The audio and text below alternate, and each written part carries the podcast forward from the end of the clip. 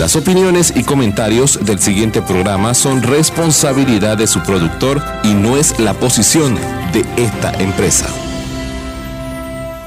Sintoniza todos los sábados tu programa Guía Jurídica por KW Continente, un programa de análisis jurídico, invitados especiales y los temas de actualidad que quieres escuchar, conducido por Hernando Abrán Carrasquilla y el profesor Jorge Chan. Guía Jurídica cumple dos años llevando a sus hogares los mejores enfoques sobre temas jurídicos y actualidad nacional. Te invitamos a continuar compartiendo con Abraham Carrasquilla y sus invitados especiales los sábados a las 8 de la mañana, aquí por KW Continente. Sintoniza todos los sábados tu programa Guía Jurídica por KW Continente. Muy buenos días, Panamá. Muy buenos días, amigos que nos escuchan a través de KW Continente y a través de las redes de Facebook Live, a través de la cuenta del Grupo Guía. Hoy, sábado 17 de junio del 2023, en una nueva edición de Guía Jurídica Radio acompañado como siempre con nuestro amigo y conductor, el profesor Jorge Armando Chan y Boris Ocar Núñez. Adelante, Jorge, buenos días. Muy buenos días, Panamá, muy buenos días. Definitivamente hoy feliz, contento de estar nuevamente otro sábado en Guía Jurídico Radio. Hoy vamos a tener un eh, programa bastante especial. Hoy vamos a tener al licenciado Juan Antonio Juan Guerrero, quien nos va a estar conversando precisamente acerca de lo que es el allanamiento de morada y aparte de eso, otro tema interesante, sobre todo cuando damos clases de derecho en el tema de penal, procesal penal, o lo que le ocurre a los ciudadanos casi siempre cuando existe un retén tenemos el allanamiento corporal y, y, también tenemos el registro corporal y el registro vehicular. Así que creo que hoy va a ser un programa de eso que llamamos bomba. Adelante, Boris. Muy buenos días, muy buenos días a todos, a toda la audiencia de cada uno continente de Guía Jurídica Radio. Buenos días, Abraham. Buenos días, Jorge. A nuestro invitado que es amigo de la casa, Juan Antonio. Y bueno, antes prefiero, eh, quiero felicitar a todos los padres presentes porque hoy es el, la víspera del Día del Padre y no podemos dejar de pasar esa fecha. A todos los padres presentes, a toda nuestra audiencia que también es padre, un afectuoso saludo para que celebren mañana. Y como bien lo señala Jorge, pues qué pesadilla cuando uno va manejando y se encuentra con un retén. Qué bueno que hoy vienen con estos temas para salir de duda. Adelante, Abraham. Y hoy, y hoy tenemos un experto en la materia, un un especialista penalista de, este país, además académico, hombre estudioso en la materia y como dice eh, muy bien Jorge y Boris, un amigo de la casa, el amigo Juan Antonio Juan, a quien eh, queremos darle la bienvenida, pero quiero presentarlo, quiero que me permitan presentarlo al, al licenciado Juan Antonio Juan Guerrero, es egresado de la Facultad de Derecho y Ciencias Políticas de la Universidad de Panamá con posgrado y maestría en Derecho Procesal Penal y Derecho Penal. Posgrado en Docencia Superior, ha sido asesor ministerial y de, la Asamblea Nacional, litigante particular enfocado en litigios penales en el SPA, expositor nacional e internacional, docente universitario a nivel de licenciatura y maestría en cátedras relacionadas al derecho penal, al derecho procesal penal y sistema acusatorio. Miembro del Instituto Panameño de Derecho Procesal Penal, miembro de otros gremios, organizaciones, eh, fue vicepresidente del Colegio Nacional de Abogados del periodo 2017-2019, miembro del Colegio Nacional de Abogados y actualmente precandidato o candidato de la nómina Independencia y Refundación Gremial. Con ustedes quiero dar la bienvenida al doctor y al amigo Juan Antonio Juan Guerrero a su programa Guía Jurídica. Bienvenido, Juan. Muy buenos días a todos. Buenos días, Abraham, Jorge, Boris. Como han dicho, amigo de la casa. Eh, hemos compartido mucha actividad académica a lo largo de los años. Saludo cordial también a todos los radioescuchas de KW Continente y quienes nos siguen a través de las redes sociales. Y estamos aquí esta mañana para compartir con ustedes sobre esta importante temática y poder absolver inquietudes y dudas al respecto. Excelente. bueno, y adelante, Jorge. Mire, la primera pregunta que surgiría inmediatamente, eh, Juan Antonio, es conceptualizando un poco el tema de lo que es el allanamiento de morada, los motivos fundados con relación a ello. ¿Cómo surge este tema? Por ejemplo, si existe una llamada anónima, pongamos un ejemplo, en donde una casa hay posibilidad inviolabilidades, por ejemplo, de la comisión de un delito. Eh, ¿Cómo surge este tema? Eh, es parte de las preguntas iniciales a nivel del allanamiento. Sí, gracias Jorge por la pregunta. En efecto, miren, el, allanamiento como tal eh, debemos conceptualizarlo como un acto de investigación que se puede dar en el marco de una investigación penal, es decir, una investigación para la determinación de la ocurrencia de un delito y de la misma forma dentro de esa investigación puede dirigirse bajo dos perspectivas. Puede ser para buscar objetos de naturaleza ilícita como para ubicar personas que han sido relacionadas a la comisión de un delito. Ahora bien, siempre se pregunta bajo qué circunstancias y bajo qué motivos se puede ordenar un allanamiento. Nuestra legislación panameña habla de que se deben tener dentro de la petición del allanamiento motivos fundados. Y este concepto causa siempre eh, eh, una, un debate y una discusión porque no se entiende a consideración nuestra eh, qué se entiende realmente por un motivo fundado. Tú has puesto un ejemplo muy claro. Nos preguntaríamos, ¿sería un motivo fundado que alguien llame y diga, oiga, en la casa de Juan Juan eh, se mantienen armas de fuego de forma ilícita. ¿Serían esos motivos fundados? Yo tendría que contestar categóricamente que no, porque el motivo fundado implica que exista, sí, una referencia a un hecho, pero que también tenga respaldo probatorio. Entonces, es necesario que las autoridades, que en este caso debe ser autorizado un allanamiento por jueces de garantía, puedan hacer una revisión profunda de si verdaderamente tenemos motivos fundados que justifiquen que la autoridad eh, legalmente eh, llegue a su residencia, eh, genere un allanamiento, practique un allanamiento que implica una violación de derechos fundamentales, pero bajo un marco de legalidad. Yo, quisiera, Juan Antonio, tú hablaste de derechos fundamentales, porque en un Estado de Derecho, pues nuestra mm, ley marco, ley madre es nuestra constitución política y, nuestra constitución política establece garantías para los ciudadanos, el que nos escucha, el que estaba en ahora camino a su trabajo, el que va en carretera, en Darién, en Bocas del Toro, entender claramente que eh, la constitución política establece en su artículo 26 que el domicilio o residencia son inviolables y nadie podrá entrar en ellos sin el consentimiento de su dueño, a no ser por mandato escrito de autoridad competente y para fines específicos o para socorrer a víctimas de crímenes o desastres.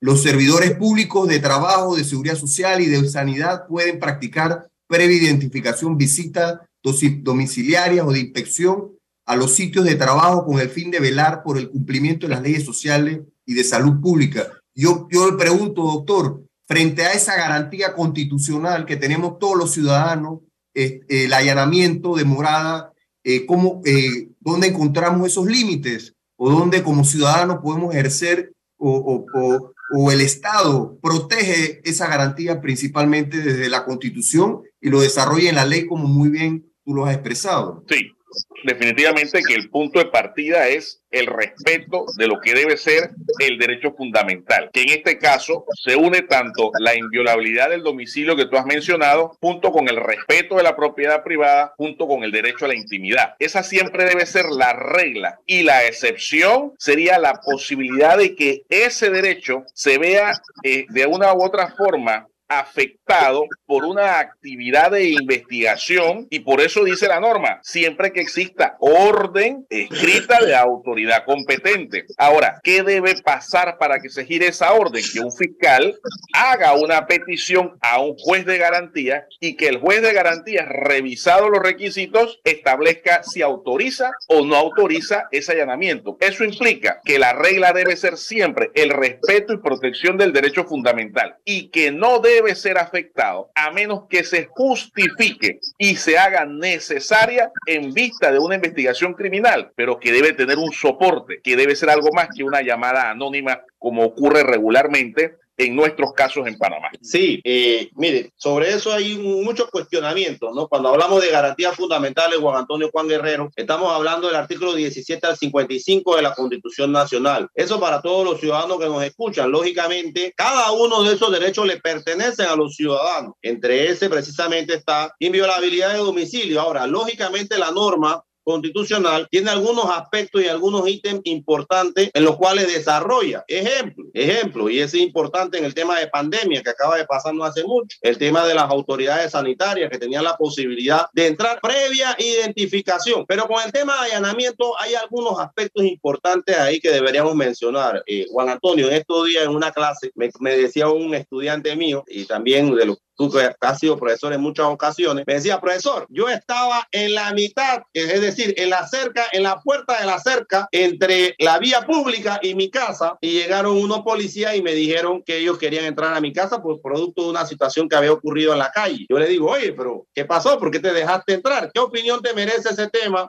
Y eso ocurre frecuentemente, es decir, no tienen una autorización, eh, eh, pasa mucho, lo vemos mucho a nivel de los medios de comunicación, las personas usualmente piden si tienen la orden o no tienen la orden. ¿Cómo se evacúan estos temas, eh, Juan Antonio? Sí, mira, yo creo que es importante aprovechar este programa para, para hacer docencia ciudadana y creemos que lo que hace falta precisamente es que los ciudadanos conozcan sus derechos. En la medida que tengamos una ciudadanía informada, con conocimiento pleno de cuáles son sus derechos que le reconoce la Constitución y la ley, tendremos una mejor sociedad y estaremos encaminados a estar en, un, en un Estado, en una nación donde verdaderamente tengamos un Estado de derecho, podamos exigir lo que nos corresponde de acuerdo a la Constitución y la ley. Y en ese sentido, lo, el ejemplo que te planteaba en la clase, eh, vemos que también existe desconocimiento en algunas ocasiones de las autoridades que tienen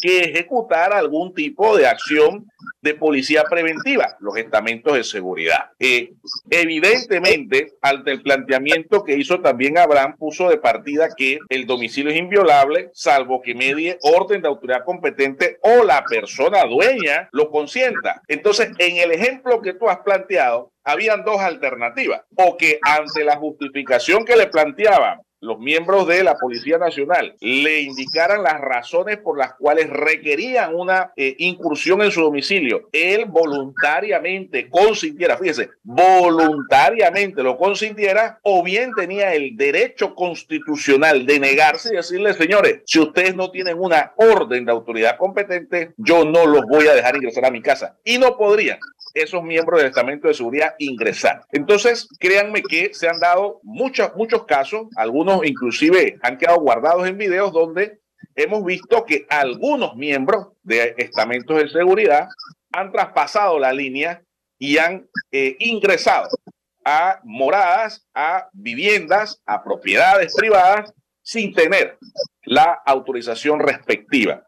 Eso implica que hay que hacer docencia, docencia ciudadana y fortalecer la docencia en aquellos miembros de estamentos de seguridad que son auxiliares al momento de ejecutar este tipo de órdenes y que tengan claro y que tengan claro que no pueden hacerlo por mutuo propio. Juan Antonio, tengo algunas preguntas eh, que hacerte, incluso de ya de los amigos de las redes sociales, pero pero creo que es importante diferenciar qué es entre un allanamiento y un registro y también preguntarte eh, qué requisitos debe cumplirse para que proceda por un allanamiento. Eh, eh, y bueno, ahí te tengo una pregunta también de las redes sociales. ¿Qué pasa si, si por desconocimiento dejé ingresar a la autoridad y luego de eso, pues, ¿cómo puedo reconocer mi derecho o ejercer algún tipo de derecho frente ya a un consentimiento que di y del cual en el camino me sentí eh, intimidado, que se estaba violentando mi intimidad dentro del hogar de mi casa. Adelante. Bien, varias preguntas interesantes. Primero, eh, hemos diferenciado o hemos conceptualizado primero qué es un allanamiento. Hemos dicho es un acto de investigación en el marco de, una, de un proceso penal, de una investigación criminal, eh, donde puede tener por, por propósito eh, la búsqueda de objetos ilícitos o la ubicación de personas que han sido vinculadas a una investigación criminal. Como allanamiento, como allanamiento, como diligencia de allanamiento, la ley, el Código Procesal Penal exige que exista autorización previa de un juez de garantías para que el fiscal pueda accionar y ejecutar el allanamiento. Hay algunas excepciones que la veremos más adelante, pero para diferenciarla de la requista corporal, ¿verdad? Y la requisa de vehículos, que es otra cosa. En estos casos, el artículo 325 de nuestro Código Procesal Penal permite que los estamentos de seguridad, si tienen motivos fundados, volvemos al concepto, para, para sospechar o intuir que la persona guarda en sus ropas, en su cuerpo, objetos ilícitos o que en el vehículo transporta objetos ilícitos, está autorizada para indicarle al ciudadano que le va a realizar una requisa debe indicarle además cuál es el objeto que busca eh, y pedirle en primera instancia que lo exhiba. Entonces, la diferencia puntual entre uno y otro es que un acto de investigación es mucho más formal, como allanamiento, porque lleva un procedimiento donde el fiscal debe pedir autorización a juez de garantías para realizarlo y la requisa no. La requisa se da en el momento en que un, miembro de un estamento de seguridad tiene un motivo fundado para justificar la requisa de la persona o la requisa del vehículo. Esa es la, la, diferencia entre las dos diligencias. Eh, lo otro, nos decía, bueno, ¿qué requisitos debe cumplirse de acuerdo a la ley para cumplir con una petición de allanamiento? En este sentido, nuestra legislación en el Código Procesal Penal, artículo 296, plantea que debe ser una petición que se hace por escrito, debe dirigirse al juez de garantías competente del área donde se va a realizar el allanamiento, eh, debe identificarse claramente de forma concreta el lugar que va a ser objeto del allanamiento, debe establecerse la finalidad, es decir, estamos buscando objetos, estamos buscando personas o estamos buscando ambas cosas, debe definirse qué es lo que se está buscando. Debe también de justificarse cuáles son los motivos cuáles son los hechos que sustentan esa petición de allanamiento, cuáles son los medios probatorios que lo respaldan. Por eso hablamos de un motivo fundado. No es que yo simplemente, Juan Antonio Juan, piense que X persona mantiene objetos ilícitos. Debo tener un respaldo probatorio porque la norma lo exige de tal forma. Además, debe identificarse qué fiscal va a ser el responsable de ejecutar la orden y también pues debe estar obviamente suscrita esa petición. Esos son los requisitos formales. Pero yo quiero... Antonio, ahí, ahí me preguntan, ¿un juez de paz puede hacer un allanamiento? Un juez, de paz no es, un juez de paz no está autorizado para hacer un allanamiento, solamente a través de peticiones de jueces de garantía. Te, decía, yo, yo, yo, quería ir un poquito más allá del requisito formal. Eh, sí, hay unos requisitos que están normados en, en, el artículo 296 del código, pero lo que nosotros realmente aspiramos es que además de la formalidad, se haga un análisis de proporcionalidad, de necesidad que son parte de los parámetros que establece la Corte Interamericana de Derechos Humanos que deben analizarse para justificar la afectación de ese derecho fundamental. Eh, la última pregunta que me hacías en el bloque, me decías, bueno, ¿y si yo consentí y luego entonces me di cuenta que tal vez no lo debía haber hecho, bueno, ya tenemos un problema. Lo que pasa es que tú diste ya un consentimiento y ese consentimiento seguramente por mandato legal va a quedar consignado en el acta. Ahora, si tú diste un consentimiento inicial y sientes que durante la ejecución de la, del allanamiento eh, se te violentaron derechos, pues lo que la ley permite es que tú pidas ante el juez de garantía una audiencia de afectación de derechos y plantees que si bien es cierto, consentiste el inicio de la, de la diligencia de allanamiento, en el curso de la misma consideras se te afectaron derechos. Debes identificar qué fue lo que se realizó que te afectó, sustentarlo para que el juez entonces tome una decisión. Juan Antonio, eso nos lleva a la siguiente pregunta. ¿Cuáles serían las repercusiones? Imaginemos que no haya consentido yo el allanamiento y de manera brusca unidades de la policía han entrado a la misma. ¿Cuáles serían las repercusiones de esta situación? Bien, en estos casos es importante indicar que es el único acto de investigación que tiene una consecuencia material inmediata respecto al resultado de la diligencia. Es decir, si se da un allanamiento, el allanamiento no cuenta con autorización del juez de garantías, no se ejecutó de acuerdo a los parámetros que establece la norma, eh, en esos casos la diligencia va a ser declarada ilegal. Y al ser declarada ilegal, toda la evidencia que ha podido ser recogida durante ese, eh, esa diligencia de allanamiento será excluida porque se declarará que es ilícita. ¿Por qué es ilícita? Porque es resultado de un acto que violentó derechos fundamentales. No podrá ser utilizada como medio probatorio dentro de la investigación criminal. Muy bien, muy bien, interesante. Eh, yo, que, yo creo que es importante eh, reiterar a la audiencia que esa garantía fundamental que, que el Estado busca preservar y proteger a través de la Constitución es el derecho a la intimidad. Y cuando de alguna manera eh, se requiere o, la Constitución y la ley establecen que para realizar un allanamiento o ingreso a, una morada, a un hogar, a una casa, requiere una autorización de, un, de una autoridad competente, en este caso un juez de garantía, eh, para los efectos es lo que al final el Estado busca preservar y proteger. En el caso que, que hemos planteado, es donde, bueno, yo no tengo nada que temer, a mí, eh, venga, autoridad, eh, unidad de policía, ingrese, ¿qué, ¿qué, es lo que está buscando? Pero en el camino siente que hay una, una violación a su intimidad, Juan Antonio, yo creo que ahí definitivamente esa afectación de derecho creo que aplica y debe ser eh, llevada ante, ante un juez de garantía para cuestionar esa diligencia, es lo que muy bien tú has planteado. Eh, pero ¿qué derechos tiene el ciudadano común frente a esta realidad que vive día a día eh, y, y, que muchas veces desconoce su derecho, como tú muy bien has planteado en el día de hoy? ¿Qué recomendaciones tú le darías frente a una situación como esta, donde se encuentra frente a la autoridad y, frente al, al, al, yo interno, donde dice, bueno, yo no tengo nada que temer, pero al mismo tiempo eh, comprender que eh, tiene implicaciones el hecho de que en tu hogar ingrese una autoridad y de alguna manera puedas tú sentir vulnerabilidades, en, principio como la intimidad. No sé si pudiéramos darle algunas recomendaciones en ese sentido al que nos escuche en la radio y en las redes sociales. Sí, eh, la recomendación primaria sería decirle siempre consulte con un abogado cuando se, se vea enfrentado a esta situación y seguramente al, al, ejemplo que se ha puesto lo consultará después, pero aún siendo después de realizar la diligencia ante esa sensación de que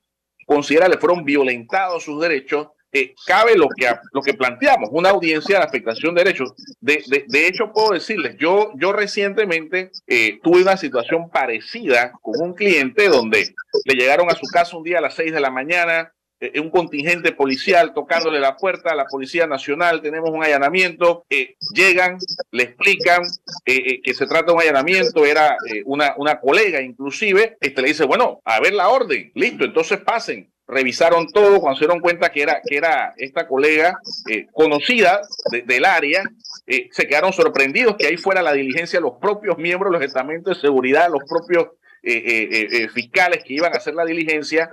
Y entonces, luego entonces ella me llama y, yo le digo, bueno, hagamos una audiencia de afectación de derechos, pedimos la audiencia, acudimos a la audiencia, sustentamos de que precisamente más allá de la formalidad que en antes eh, describimos, no había justificación de motivo fundado. Le decíamos al juez, es que esto no puede ser que el fiscal tiene la, posibilidad, la facultad legal de peticionarlo y cumplir con todos los requisitos que le dice el formulario. ¿Cuál es la justificación? Ah, es que se recibió una llamada y, a mí me da risa esta, esta, esta, esta acotación, anónima pero de entero crédito. ¿Cómo puede ser de entero crédito si es anónima? ¿Cómo pondero la credibilidad de una fuente anónima? Y que nos dijeron que ahí se guardaban armas de fuego. ¿Dónde están los elementos de prueba?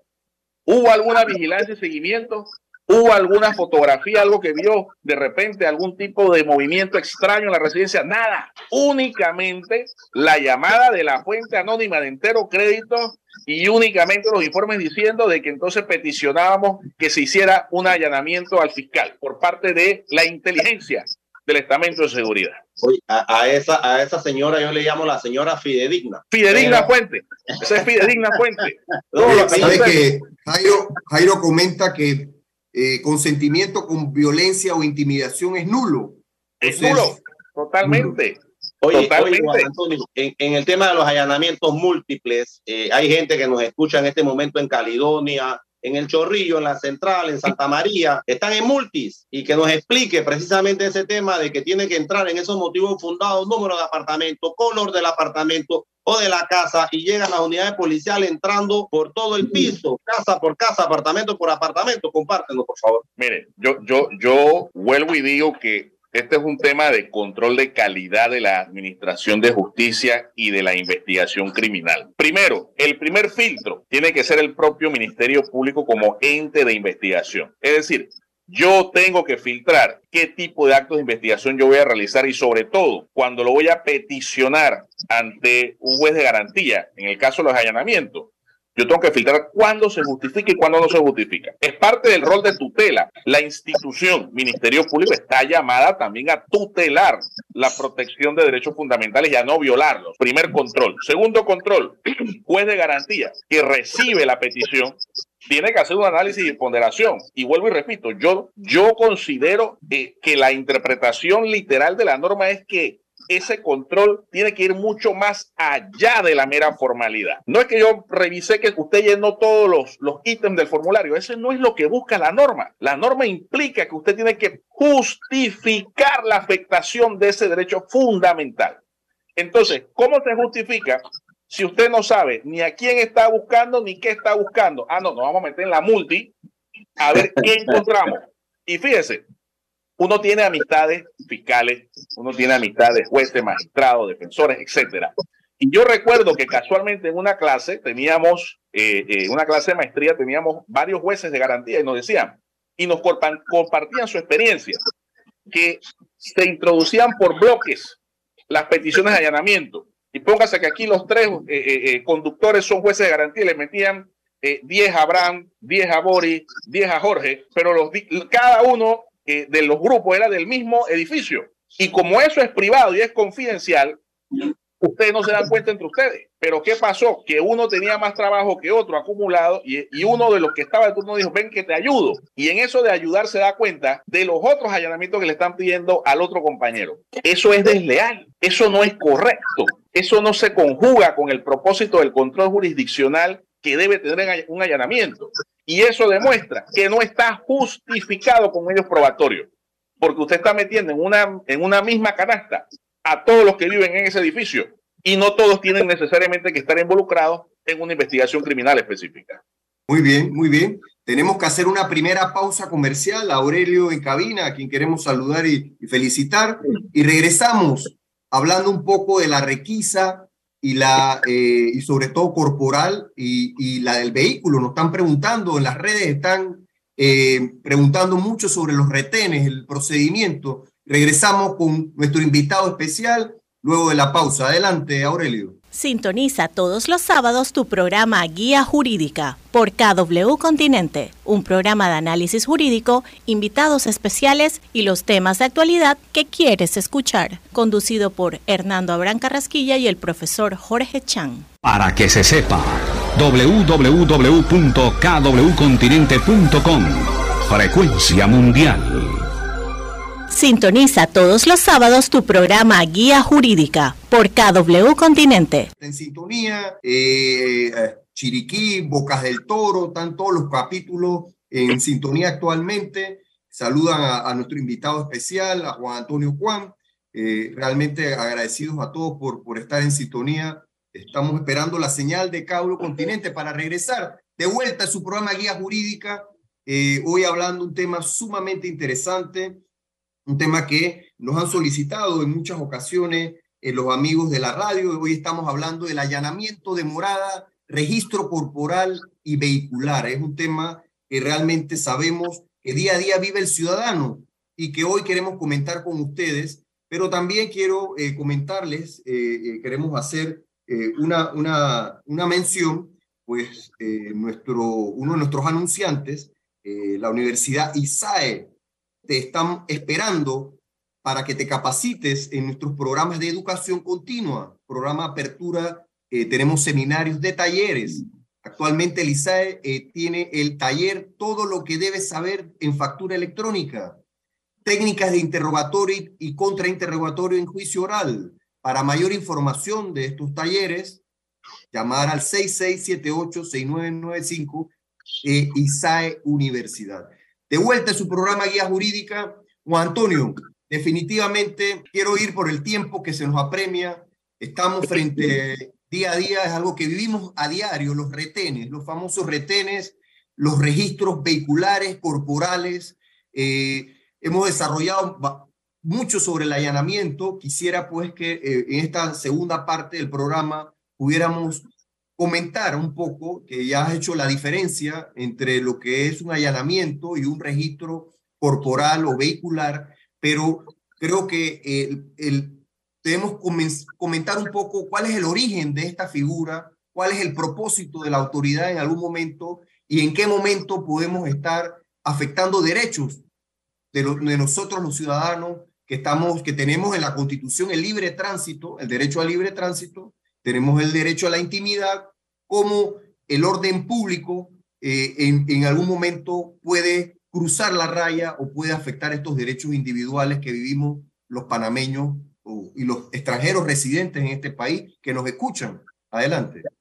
Sí, gracias. Ahora, mira, lo, lo primero que hay que decir es que existe una tergiversación de lo que es la requisa de personas y vehículos y su propósito, cuál es su objetivo y cuál es su fundamento. Fíjese, eh, a todos nos ha pasado que en algún momento de la vida, y hablemos desde la aprobación del Código Procesal Penal y su implementación en adelante, nos han dicho algún miembro de estamento de seguridad, oiga, eh, en base al 325 vamos a hacer una requisa a usted o a su vehículo. La pregunta es, ¿puede un miembro de algún estamento de seguridad simplemente porque así lo considera en el momento, asumir que puede utilizar como fundamento legal de una requisa el artículo 325.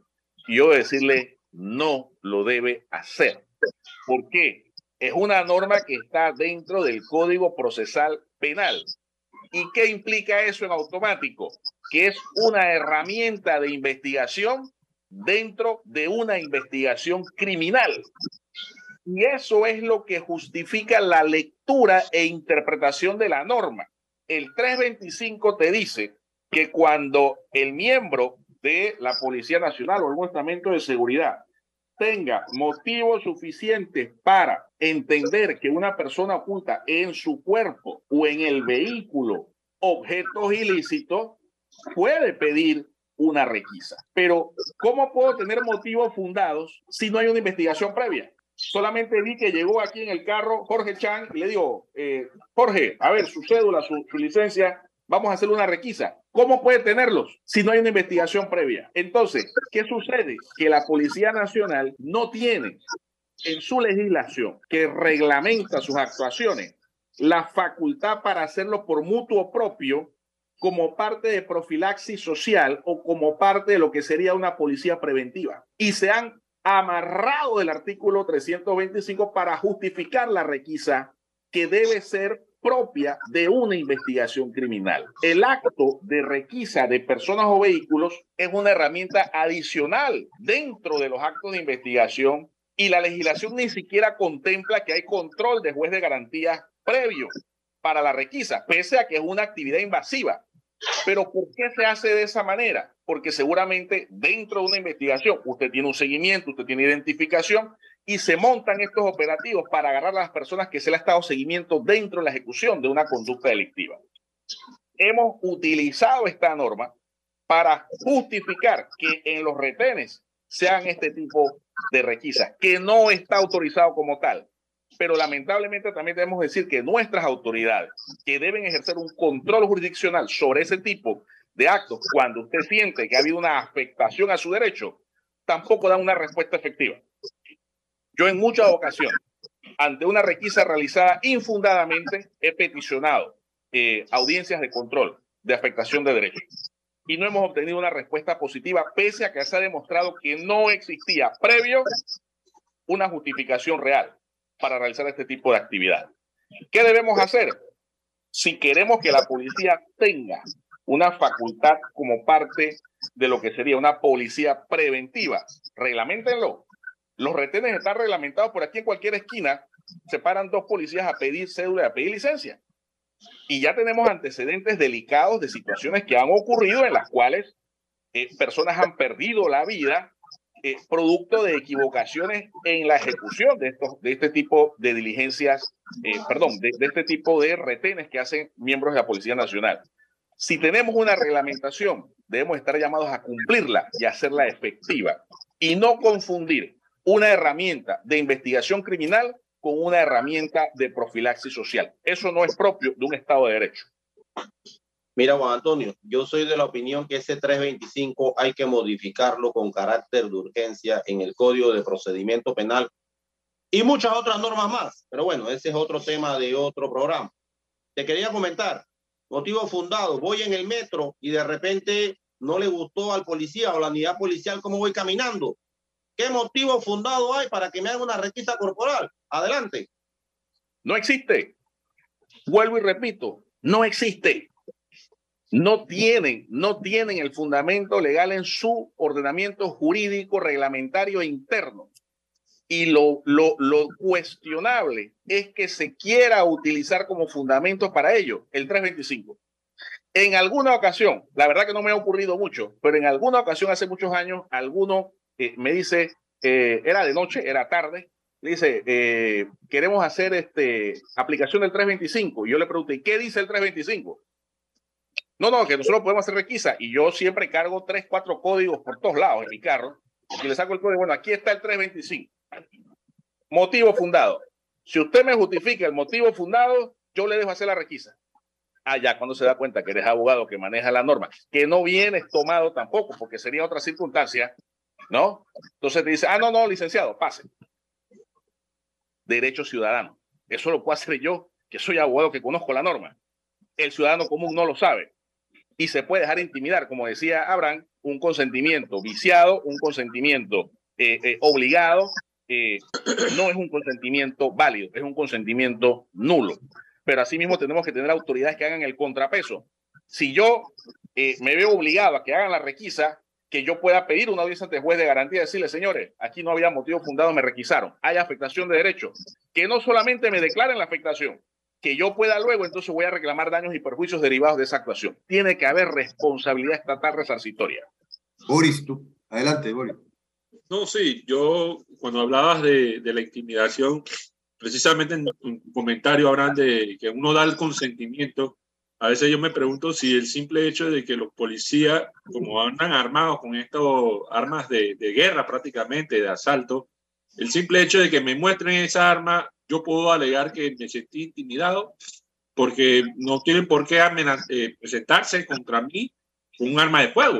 Yo doy el consentimiento porque me siento amenazado. Eso se puede justificar o se puede alegar que di mi consentimiento simplemente por sentirme amenazado de un arma de guerra de ese calibre, como son los que usan la policía siempre. Antes de contestar, Juan, antes tengo, para que le contestes al, al profesor Boris, tengo algunas preguntas. Me dicen, requisas abogados en, los centros penitenciarios.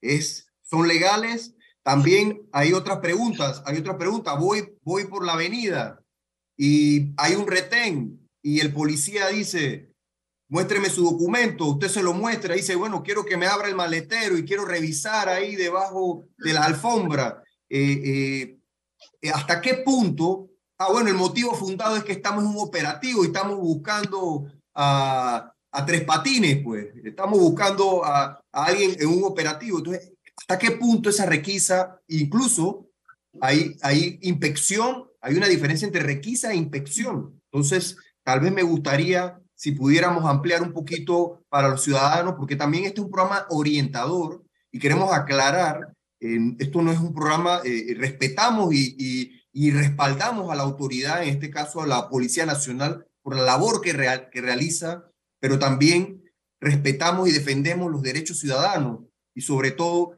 ese balance que debe haber entre el ciudadano y, y, la autoridad. Adelante, Juan Antonio. varios temas. Primero con la pregunta del, del amigo Boris. Eh, por favor. Sí, me parece que sí, es válido. Decir que te has sentido intimidado por la manera en que ha sido abordado. Máxime que tú no representes una, un, un peligro.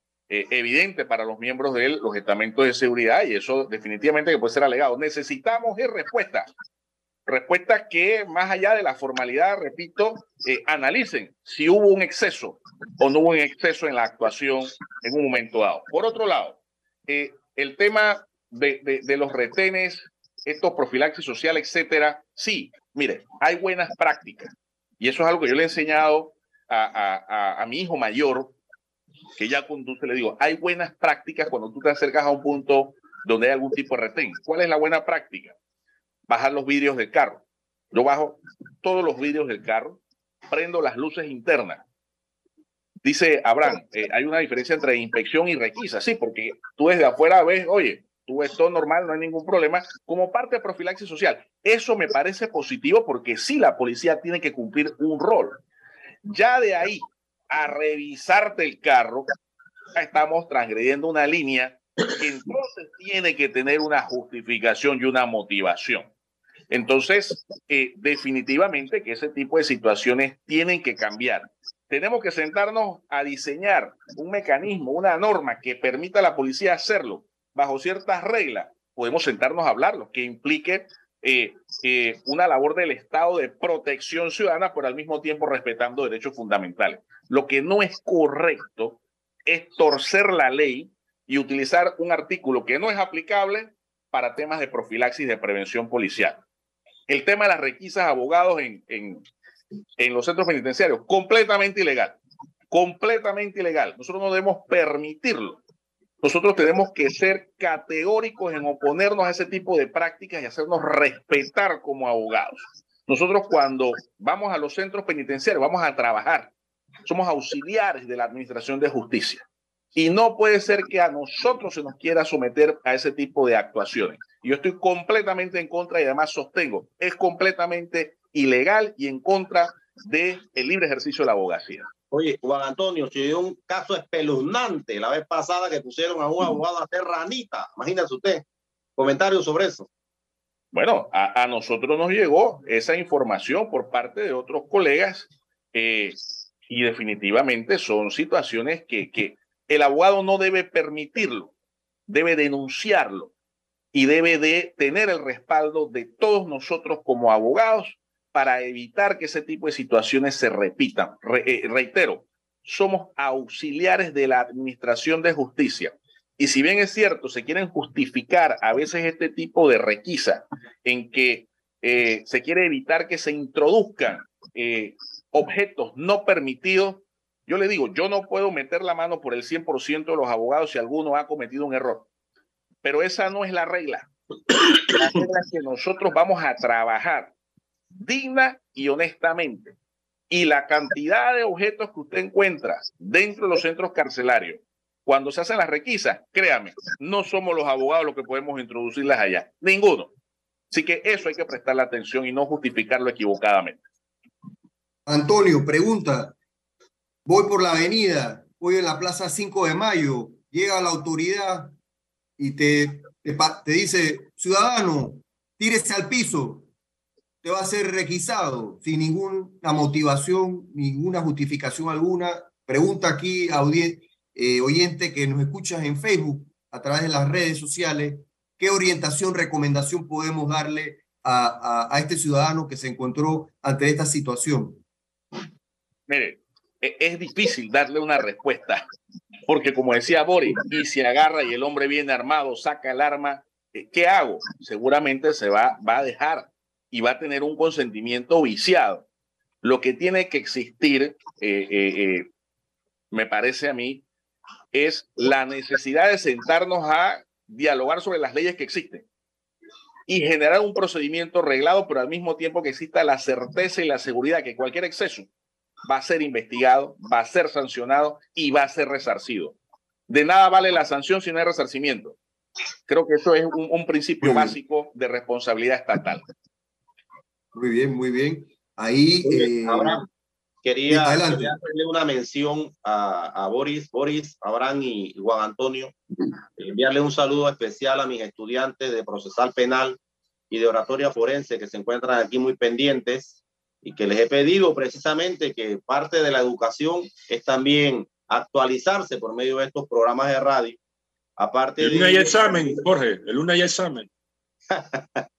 Aparte de ello, también eh, quiero comentarles que eh, la ISAE Universidad pues, nos ha brindado también esa posibilidad a nivel eh, de lo anuncio que mencionamos hace un rato y que aparte de ello, en el tema de litigación oral, el profesor en este tipo de diplomados es el profesor Juan Antonio Juan Guerrero. Así que ahí ya están escuchando preliminarmente el profesor que van a tener en este diplomado próximamente en la ISAE, en la provincia de Chiriquí. Eh, adelante, Boris. Muy bien, muy bien. Yo quisiera, eh, Boris, eh, con, con, la venia, pues también que nuestra audiencia, nos escuchan muchos abogados de la comunidad, el Colegio Nacional de Abogados se aboca a unas elecciones en el, próximo 21 de julio. y pues el doctor Juan Antonio Juan Guerrero es una propuesta real de la nómina de independencia y refundación gremial que eh, estará pues en los próximos días eh, presentando formalmente su, nómina y, presentando su postulación para presidir el Colegio Nacional de Abogados. Y quisiera aprovechar estos minutos que nos quedan, eh, escasos 10 minutos, para que el, el, profesor Juan Antonio Juan pues nos hable un poco de las fechas importantes para esta elección y sobre todo sobre eh, sobre esta, esta nómina o esta propuesta de independencia y refundación gremial para el Colegio Nacional de Abogados. Adelante, Juan Antonio. Gracias, Abraham. Sí, en efecto, el próximo 21 de julio el Colegio Nacional de Abogados se aboca a un proceso de elección para la renovación de sus autoridades, su junta directiva y miembros del Tribunal de Honor. En ese sentido, hemos eh, creado un proyecto que hemos denominado Independencia y Refundación Gremial, en el cual nos acompaña el grupo Guía, un grupo académico que ha hecho una gran labor a nivel nacional y parte de esa labor es este programa de docencia ciudadana y docencia jurídica, a quienes agradecemos el apoyo que nos brindan en este proyecto. Asimismo, el grupo Refundación Gremial que eh, dirige y preside el amigo Ariel Corbetti, también ha, sido sumado a este proyecto y hemos estado caminando a nivel nacional escuchando a la abogacía nacional al respecto de las inquietudes y los problemas que aquejan a nuestra profesión en este momento. Bajo esa perspectiva, hemos diseñado un proyecto basado en una independencia del colegio, que se sienta que es un colegio que no está inclinado a favor de ninguna corriente de naturaleza política, que su mayor preocupación sea la abogacía nacional, la defensa de la profesión, que es algo fundamental. En los últimos años hemos venido sufriendo una eh, persecución sistemática, administrativa y penal por el ejercicio de la abogacía. De la misma manera, una capacitación continua desde el colegio y también llevando esta capacitación a las diferentes provincias, dándole la importancia que tiene el abogado a nivel nacional. Existen comunidades jurídicas importantes en todas las provincias. Nosotros hemos ido recurrentemente a Darién, a Coclé, a Veraguas, a Chiriquí, a Herrera, a Los Santos, Bocas del Toro, a todas las provincias hemos llegado a través de capacitaciones, entendiendo que la comunidad jurídica se ha extendido a lo largo del territorio nacional y hay que darle ese reconocimiento de sumarlo a la abogacía que tiene su sede en Panamá.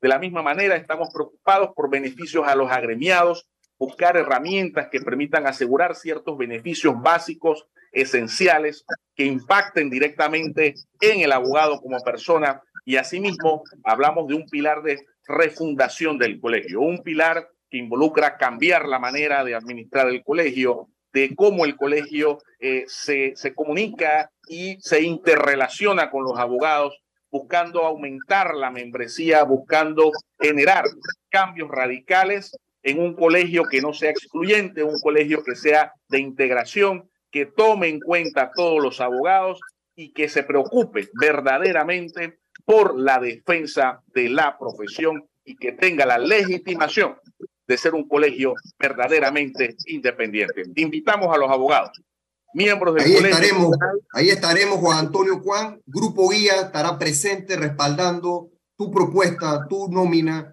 y vamos a acompañarte en este proceso de eh, refundación del Colegio Nacional de Abogados. Y bueno, yo quisiera, eh, hay algunas fechas importantes, Juan Antonio. Eh, entiendo que el próximo miércoles es una fecha importante. Me gustaría que pues pudieras hacer darnos esa primicia aquí a través de guía jurídica. Adelante. Sí, e, en efecto, el próximo miércoles 21 de junio vamos a estar haciendo la presentación de nuestra nómina. Invitamos a los abogados a acompañarnos. La hora va a ser anunciada a través de nuestras redes sociales, a través de los grupos, pero eh, estamos seguros de que podamos contar nosotros con el apoyo de la Abogacía Nacional en pro de este proceso de elecciones. Excelente, gracias. Eh, con relación a los puntos cruciales de tu, de tu campaña, los objetivos, está fundamentado en tres pilares fundamentales. ¿Cuáles serían esos pilares? Bueno, principalmente independencia. Un colegio que no se perciba ni pro ni contra gobierno, un colegio que se preocupe por el gremio principalmente. Y defensa de la profesión, así como capacitación continua. Son los tres pilares fundamentales que edifican esta propuesta y sobre la cual estoy seguro la abogacía coincide en que debemos concentrar nuestra actividad gremial. Como eh, yo sí quisiera hacer un llamado también a todos esos abogados que ya han sido, sobre todo los estudiantes que recién han sido titulados ya de las diferentes universidades y que en ocasiones como que les cuesta integrarse al colegio. ¿Cómo, cómo podríamos invitarlos para que se sumen a la colegiatura, al gremio, a que participen de todas estas actividades que integra el Colegio Nacional de Abogados, sobre todo a estas generaciones nuevas que están siendo graduadas, pero que todavía pues no, no, no, no conciben la idea de formar parte del colegio. ¿Qué le pudiéramos decir a, ese, a esa masa de colegas jóvenes? parte de los objetivos nuestros es vincularnos un poco más con todas las universidades que tienen facultades de derecho para sembrar el espíritu gremialista, de tal manera que parte de sus propósitos, una vez obtienen su título y su idoneidad, es que acudan y se inscriban como miembros del colegio. Pero de la misma manera implica poder eh, aumentar la membresía generando, generando las expectativas importantes de lo que busca el abogado. Y créame que para mí lo principal desde el gremio es que la abogacía unida sienta que es defendida verdaderamente desde sede del Colegio Nacional de Abogados. Creo que eso es lo principal para hacer ese llamado a la unión y a la agremiación. Quedamos con esa gran reflexión eh, y pues invitamos a todos los colegas, a todos los colegas, miembros de los miembros y no miembros del Colegio Nacional de Abogados, a que nos acompañen el día miércoles, estén muy pendientes y que participemos de esta gran fiesta electoral que será el 21 de julio en nuestra sede principal y en las próximas sedes que se anunciarán a nivel de las provincias para poder participar de este torneo electoral. Quiero, hacer alguna, algunas menciones eh, de, sobre todo, uno de nuestros anunciantes, el cual, pues, ISAE, Universidad, pues, tiene eh, algunas propuestas de capacitaciones interesantes para ustedes y que eh, de educación continua, como los seminarios taller, todo lo que debes saber en facturación electrónica, técnicas de interrogatorio y contrainterrogatorio en juicio oral. Para mayor información, pueden escribirnos o llamarnos al 6678-6995. Pues eh, con nuestra reflexión final, profesor Jorge Armando Chan, adelante. Oye, antes de la reflexión final, una mención también que el conductor de nuestro programa Guía Jurídico Radio también va a una de las vicepresidencias en la nómina de independencia y refundación gremial del licenciado Juan Antonio Juan Guerrero. No podemos dejar por pasar por alto esta mención. Lo otro, bueno, muy contento de haber tenido a Juan Antonio. Las redes se explotaron en el día de hoy. Eh, gracias a todos por participar. Piense positivo, sea feliz, no le haga daño a nadie. Es parte de la recomendación del profesor Jorge Armando Chan Villarreal. Adelante, Abraham. Boris, reflexión final y, de, y saludo. Claro que sí, Abraham, pues definitivamente eh, a toda la ciudadanía estar más interesada en sus derechos, ciudadanos, precisamente para estos temas, como nos explicó hoy el amigo Juan Antonio Juan, y recordarle a todos los colegas abogados que el 21 de julio voten por la nómina de Juan Antonio Juan. Adelante.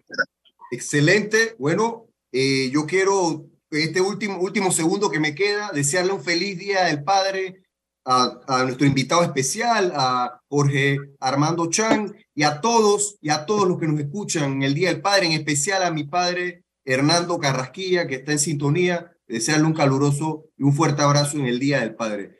Sin más, nos despedimos y nos vemos el próximo sábado con otro tema de interés nacional, académico y jurídico para ustedes que nos escuchen en la radio, para que nos sigan en las redes sociales. No se lo pierdan. Guía Jurídica. Saludos, Panamá.